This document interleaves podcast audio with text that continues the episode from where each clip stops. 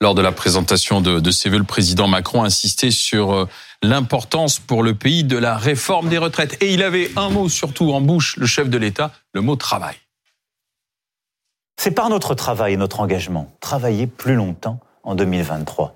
Il nous faut travailler davantage. C'est par notre travail et notre engagement. L'allongement de nos carrières de travail sera progressif. C'est par notre travail, par notre travail et notre engagement. Intégrons mieux par la langue et le travail. Oui, c'est bien par notre travail et notre engagement.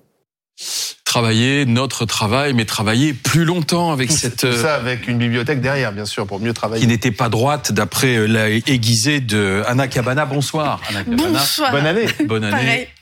Bonsoir Alain Duhamel et très bonne année à vous. Bonne Meilleurs année vœux à pour- tous, pour Alain. à Anna, à vous et à tout le monde. Alors, Madame Borne discutera à partir de demain, euh, durant deux jours, hein, avec les partenaires sociaux. Puis le projet de cette réforme des retraites sera présenté le 10 janvier prochain. Application prévue dès la fin de l'été. Alain, est-ce que cette réforme, c'est la réforme de tous les dangers pour le, le chef de l'État? Bah, ça ne fait malheureusement aucun doute.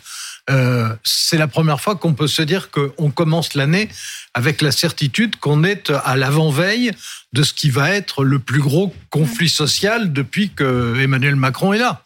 Euh, c'est une évidence puisque tout est en place pour ça.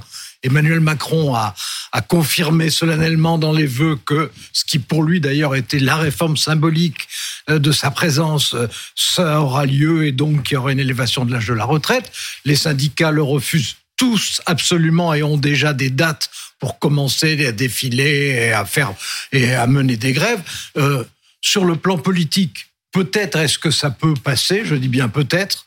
Euh, sur le plan syndical, ça n'a aucune chance. Donc, euh, on va vers un gros conflit social, probablement le plus gros, en tout cas depuis six ans. Euh, et ça sera un conflit. Pire, pire que les gilets jaunes Ah, oui, oui, parce que ça touche, ça touchera euh, les services publics, ça touchera, ça sera même peut-être euh, les grèves qui s'étendront pour la première fois depuis mai 1968 au secteur public et à une fraction du secteur privé. Bon, en plus, on voit les signes euh, préparatoires, si j'ose dire, euh, des, des- des différentes euh, coordinations.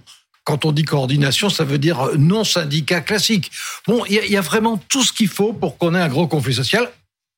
Comment est-ce qu'il se terminera Ça, alors là, pour le coup, Merci. aussi pessimiste, Anna Non, mais celui qui tient le plus à cette réforme, c'est Emmanuel Macron lui-même. C'est-à-dire qu'on se souvient, on en avait même parlé ici. En fait, c'est euh, sa première ministre Elisabeth Borne qui l'avait convaincu euh, de reculer, de, enfin, d'attendre trois semaines de plus pour présenter cette réforme, hein, puisque c'était euh, initialement c'était prévu le 15 décembre, et donc elle lui conseillait d'enjamber les fêtes, de laisser passer la Coupe du Monde. Alors il y a eu des prétextes complètement ridicules qui étaient euh, la, la formation, enfin les, les, les nouveaux dirigeants euh, des, euh, Oui, des, oui. des formations politiques, les élections euh, dans la fonction publique. professionnel, oui. Mais enfin, tout ça, euh, tout ça évidemment euh, n'était que des que des alibis. Le, la, y avait la, vérité, c'était qu'il y avait une crainte que ça s'enflamme avant Noël et on se disait que ce serait moins pire après. Mais dans la majorité, c'est pas ce qu'ils pensent aujourd'hui, parce que là maintenant, l'appréhension qui qui était qui existait en décembre, elle est maintenant. La seule chose qu'ils se disent pour se rassurer, c'est que même si il y a des très grosses grèves dont parlait Alain Duhamel, et bien désormais avec le développement du télétravail et euh, le développement du vélo, hein, voilà, c'est ce qu'ils essaient. Non mais on en est là, c'est pour vous dire, c'est pour vous Enfin, dire le, le, le- niveau vélo, hein, d'angoisse. sortent de Donc, Paris. Hein. Télétravail et vélo, et donc que le télétravail et le vélo ferait, euh, seraient finalement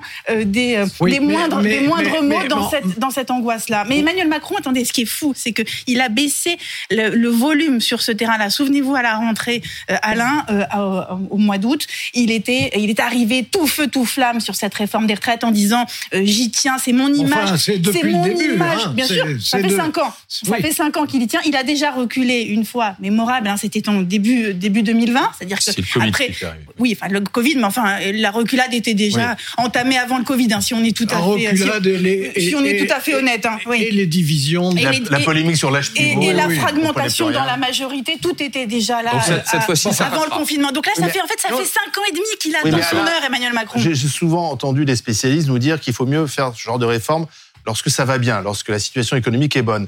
Là, on est quand même dans un contexte, on vient d'en parler avec les boulangers, euh, de, de crise énergétique, de crise du pouvoir d'achat, d'inquiétude sur une baisse de la croissance. Est-ce que c'est vraiment le bon moment euh, de, de crisper tout le monde avec une réforme? Et est-ce qu'il n'y a pas ce risque justement qu'il il y- y y, ait plusieurs revendications en même temps?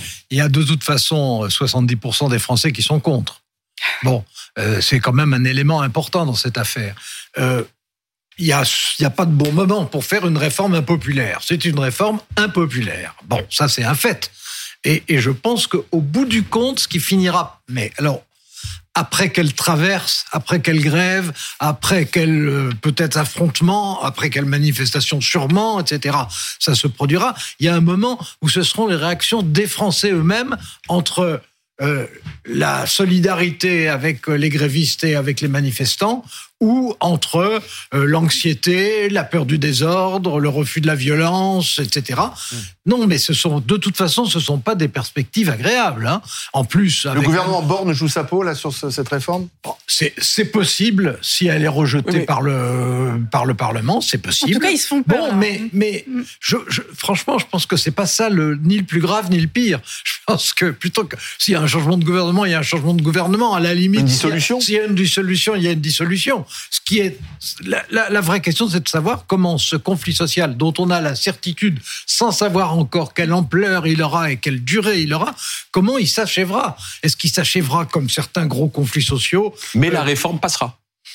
Non, elle Ah ben, passera. on nous dit Non, déjà qu'elle sera attendez, appliquée non, à la fin de l'été. Elle, elle passera ou elle ne passera pas. Ça dépendra de l'épilogue Il y a de ce coût conflit a quel coût social. A quel coût social et économique Eh ben, Parce que exactement, un, un pays exactement. paralysé, ça coûte cher. Elle Ah oui. Mais passe- il y a quand même dans le les gouvernement est d'Emmanuel persuadé, Macron- dans le camp du président, qu'elle passera, elle sera faite. Non, il n'est pas persuadé. Il l'espère vivement, mais il n'est pas persuadé parce que contraire. il faut que ça soit voté. Mais il considère qu'il faut risquer ça pour ne pas prendre, enfin pour ne pas être l'anti-réformateur et pour rester, réformateur, le mais, réformateur. Mais ce qui est, ce qui est Mais étrange C'est le, prix, que- à payer pour le quoi qu'il en coûte, c'est-à-dire qu'il faut à un moment donné donner aussi des gages au marché, Alors, à l'Europe pour dire ouais, oui, j'ai beaucoup dépensé, mais en même temps je fais des Mais réformes justement, il y a, il y a- de, de, de, Oui, mais de enfin, Il y a réduction de quelque chose dans, dans la façon dont il, dont il présente la nécessité de cette réforme. Il y a un, il y a un problème de, de, de discours parce que il a besoin, Emmanuel Macron, d'essayer de montrer qu'il continue de protéger les Français et donc il leur dit, eh bien, euh, protéger le modèle social qui est un ciment national et c'est Ce qui est vrai. mais bien sûr que c'est vrai, Alain. Mais donc que c'est par le truchement de cette réforme des retraites que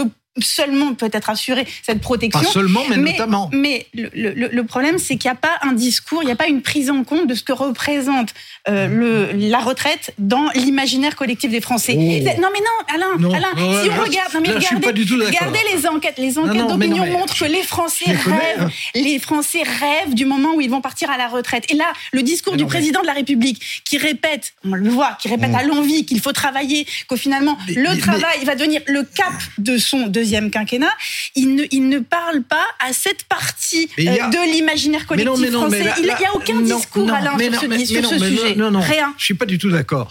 Euh, il ne peut pas y avoir de discours parce qu'il y a deux univers antagonistes. Il y a un univers qui est de se veut être de rationalité économique en disant tous les pays sont passés. Il y a de moins.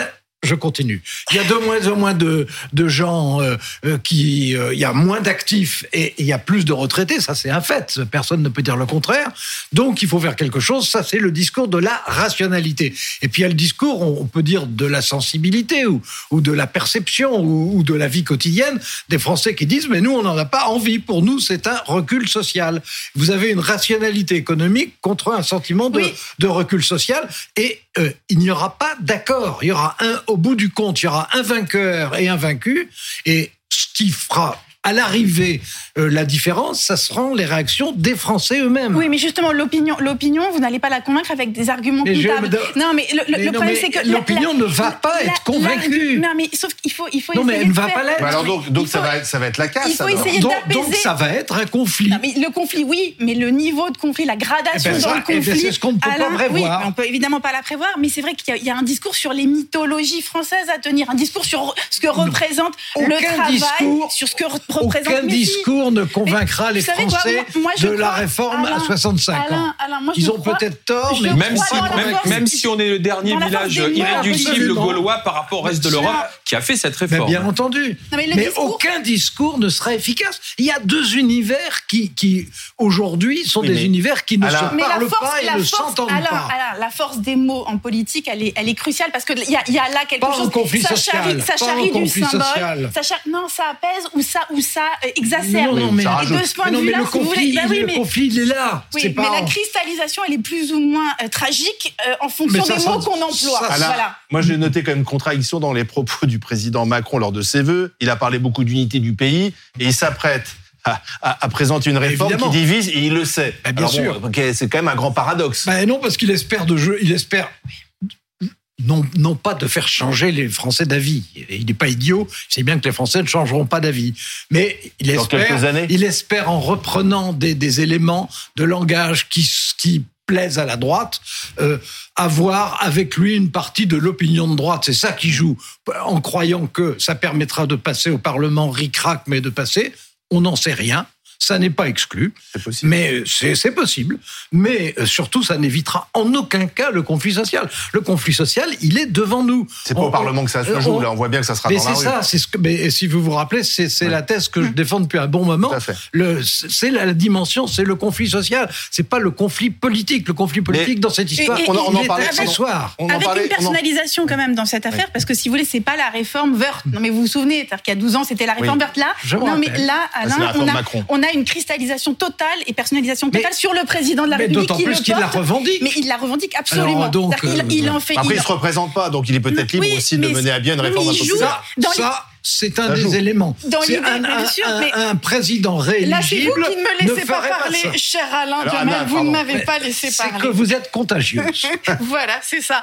Mais non, mais ça veut dire que lui, il considère que dans la, dans la trace, la marque qu'il veut laisser dans les livres d'histoire, il ne veut pas être seulement le président de toutes les crises, il veut être un président qui a, malgré tout, tenu euh, le cap Malgré de, l'impopularité de- Bon, enfin, il- du réformisme. Mais il en a, non, mais il a, il a ça en tête et il est tout seul à l'avoir. Il faut quand même. Il- il veut être droit dans la, ses bottes. la majorité, il, Il- est il- tout seul il- sur cette ligne-là. Vous le savez, Alain, personne autour de lui n'est aussi euh, va en guerre sur ce sujet parce que Même monde- Madame Borne parce que, mais bien sûr que non, Madame Borne la première. Attendez, Madame Borne est celle qui, qui Ah bon l'a, qui l'a. Mais Madame Autant c'est elle Borne, qui va devoir défendre. euh, on est bien d'accord, mais c'est. Madame Borne, comme vous dites, qui, l'a Non, convaincu, qui l'a non, non, d'apaiser, d'attendre, de reculer. Il ne faut pas non plus caricaturer les choses. Non, mais elle, non. est beaucoup, elle est beaucoup moins fervente non, sur non, ce non, sujet. non, là, je ne parle pas d'Elisabeth Borne.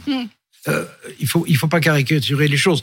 Euh, Emmanuel Macron ne veut pas faire cette réforme qu'il sait impopulaire uniquement pour faire Non. figure de son courage intellectuel dans les livres d'histoire dans, un siècle. Il pense sincèrement c'est- Même qu'il si est ça nécessaire. compte pour il lui, pen- hein. il pense, mais non, il pense d'abord que c'est économiquement nécessaire. Alors, on peut en discuter, on peut, Sauver tellement le système. on peut tellement en discuter que tous les syndicats sont contre, ce qui prouve bien qu'on peut Même en la discuter. CFDT. Que la, oui, oui, tous les syndicats sans exception. Le MEDEF est pour, en revanche, le patronat soutient cette Ouais. réforme. À cloche-pied. Bah, ils n'ont pas envie forcément d'avoir le pays cloche- paralysé pendant. Bah, ça, justement, justement, c'est-à-dire qu'ils sont pas poussés au crime du tout. Non. Mais bon, il y a un conflit devant nous sur un sujet qu'on connaît et on va pas y échapper. Le tout est de savoir au bout du compte comment ça se terminera et ça on ne peut pas dire. question, ça peut dépendre de n'importe quel incident de manifestation, de Mais- Mais Alain, quoi. Alain, justement, là, peut-être la nouveauté, c'est que on voit bien que ceux qui descendent dans la rue, qui font grève maintenant, ils partent euh, d'un collectif, d'un Bah groupe oui, Facebook. coordinations. Donc, euh, au- au-delà des, et ils sont beaucoup plus euh, radicaux. euh, et les Mais syndicats d'ailleurs sont obligés de Comme suivre toutes les derrière. coordinations. Mais Alors, ça, on, on connaît ça. Et ça, ça c'est difficile, à Mais- contrôler, à c'est maîtriser. ce que- C'est ce que je dis. C'est pour ça que je, c'est pour ça que ce que je crois à tort ou à raison, on verra bien. Mais c'est que de toute façon, le conflit est là. Le conflit est après-demain. Enfin, quand je dis après-demain, dans, dans dans dix jours. Le conflit est là. Le tout est de savoir la forme qu'il prendra, l'intensité qu'il aura, la durée euh, qu'il qu'il arrivera à garder. Et de ce point de vue, plus il y a de coordination, c'est-à-dire euh, d'initiative en dehors des syndicats ordinaires, et plus ça devient imprévisible. Mais c'est ça, ça c'est le mot qu'ils emploient tous hein, à l'Élysée, c'est imprévisible Bah dans oui. la mesure où ils parlent aussi de gilet jaunisation, parce que on voit Ah bien, ça, on voit bien que, voilà, coordinations, c'est on, ça. on a- on- on voit bien que les syndicats sont dépassés par leurs troupes. On l'a vu avec les, les contrôleurs euh, en décembre. On va voir que les Mais- boulangers, là encore, ne sont pas représentés par euh, par des syndicats, mais c'est des mouvements, c'est des mouvements euh, isolés et qui peuvent ensuite s'agréger les uns aux autres.